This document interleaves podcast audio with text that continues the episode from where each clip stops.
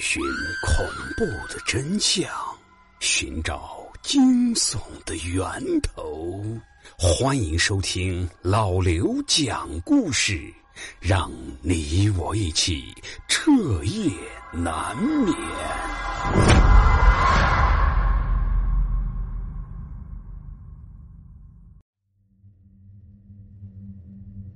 小美是个人如其名的女生。性格温文尔雅，没有很大的野心，她只想过着岁月静安的生活。在大学毕业之后，小美放弃了留在一线城市的机会，选择了一个靠海、相比大城市要安静平和的二线城市。因为原来租的房子的房东忽然要收回，小美就不得不重新找住处了。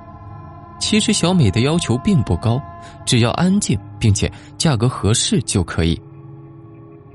在这天下班，小美接到了中介公司的电话，中介给她介绍了一个据说非常符合她要求的房子。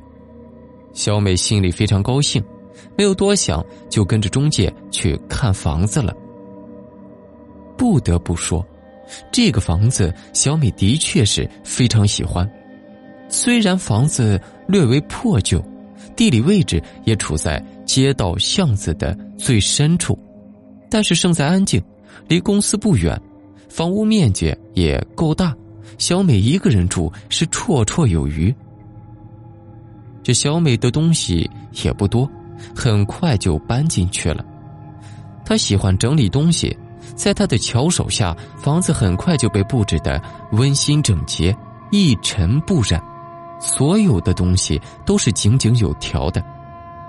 可是，唯一令小美觉得烦恼的是，作为一个拥有黑长直头发的女生，房子里面就算再整洁，也总是会不时的在房子的每个角落发现有不少掉落的头发。刚开始的时候，小美并没有觉得这是个什么事儿。毕竟，女孩子掉头发那是再正常不过的事情了。他还特意的查过资料，科学研究表明，正常的情况下，每个人每天都是会掉头发，每天的掉发量为六十到一百根。他也没怎么放在心上。但是时间久了，小美看着房间、客厅。卫生间这些地上无处不见的长发，产生了一丝担忧。小美担心，每天在掉这么多头发，总有一天会变成秃子。于是，小美就过上了超级养生的生活，早睡早起不熬夜，每天是保温杯里泡红枣枸杞，下班积极健身运动，不时的黑芝麻糊伺候着。各种防脱生发的秘方偏方，小美是都愿意去尝试一下。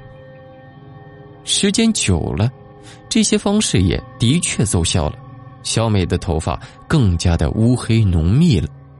小美抚摸着一头黑发，心里面不知道有多满意。但是非常奇怪的是，尽管小美的头发再好，每天屋里仍旧。还是有一地的头发，卫生间尤多，小美每天都会打扫一遍。然而，第二天，地上仍然会有不少的发丝，扫出来之后，足足有一小撮长发了。一根，两根，三根，四根。小美数着，足足有。一百五十六根长发。看着这些长发，小美看的是心里直发毛，想着自己就算再怎么掉头发，也不可能一天掉一百五十六根吧。几天之后，小美出差回到家，这时已经是深夜了。小美带着疲惫的身躯，打开屋子里面的灯。拖着行李箱，没走几步就被吓得尖叫起来，因为他看到满地的长发稀稀拉拉的铺到地板上，一直延伸到卫生间的位置。越靠近卫生间，头发的数量就越多。小美的头脑顿时是一片空白，本能似的，一步一步的往卫生间走。走近一看，卫生间里面是漆黑一片。他是慢慢的走到卫生间的一面镜子前。发现地上的头发到这里就停止了，他是慢慢的抬起头，却是突然间发现啊，在在黑暗中，在他身后站着一个穿着白裙子、头发及腰的女人，正在缓缓的梳着头发。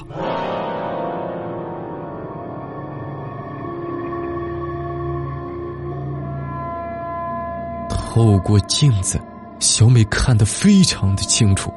她，她脸色如霜，只有鲜红色的嘴唇在微微的张着，冷冷的看着小美，在冷笑着，嘴里面还在数着：一根，两根，三根，四根，五根。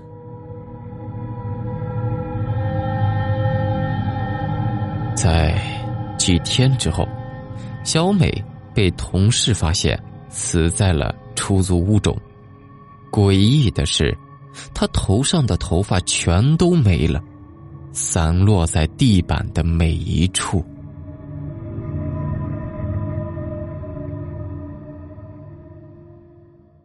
好的，各位，这个就是非常著名的民间鬼故事——数头发。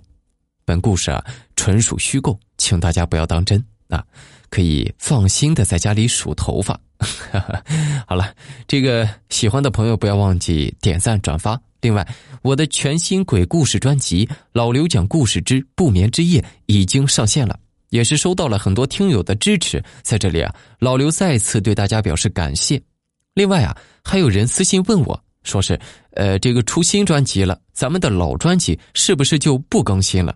在这里啊，我统一回复一下，我们的老专辑还是会一直持续的给大家更新的。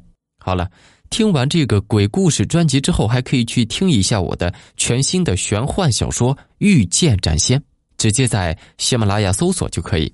最后教大家一个省钱的小妙招：如果您网购有需要购买的商品，先不要着急结账，添加微信公众号 API 二四零。把您想要购买的商品链接发给公众号，然后再按照流程下单，即可获得省钱优惠。淘宝、京东、饿了么、拼多多均可使用。记住是 API 二四零，字母 API 加上数字二四零。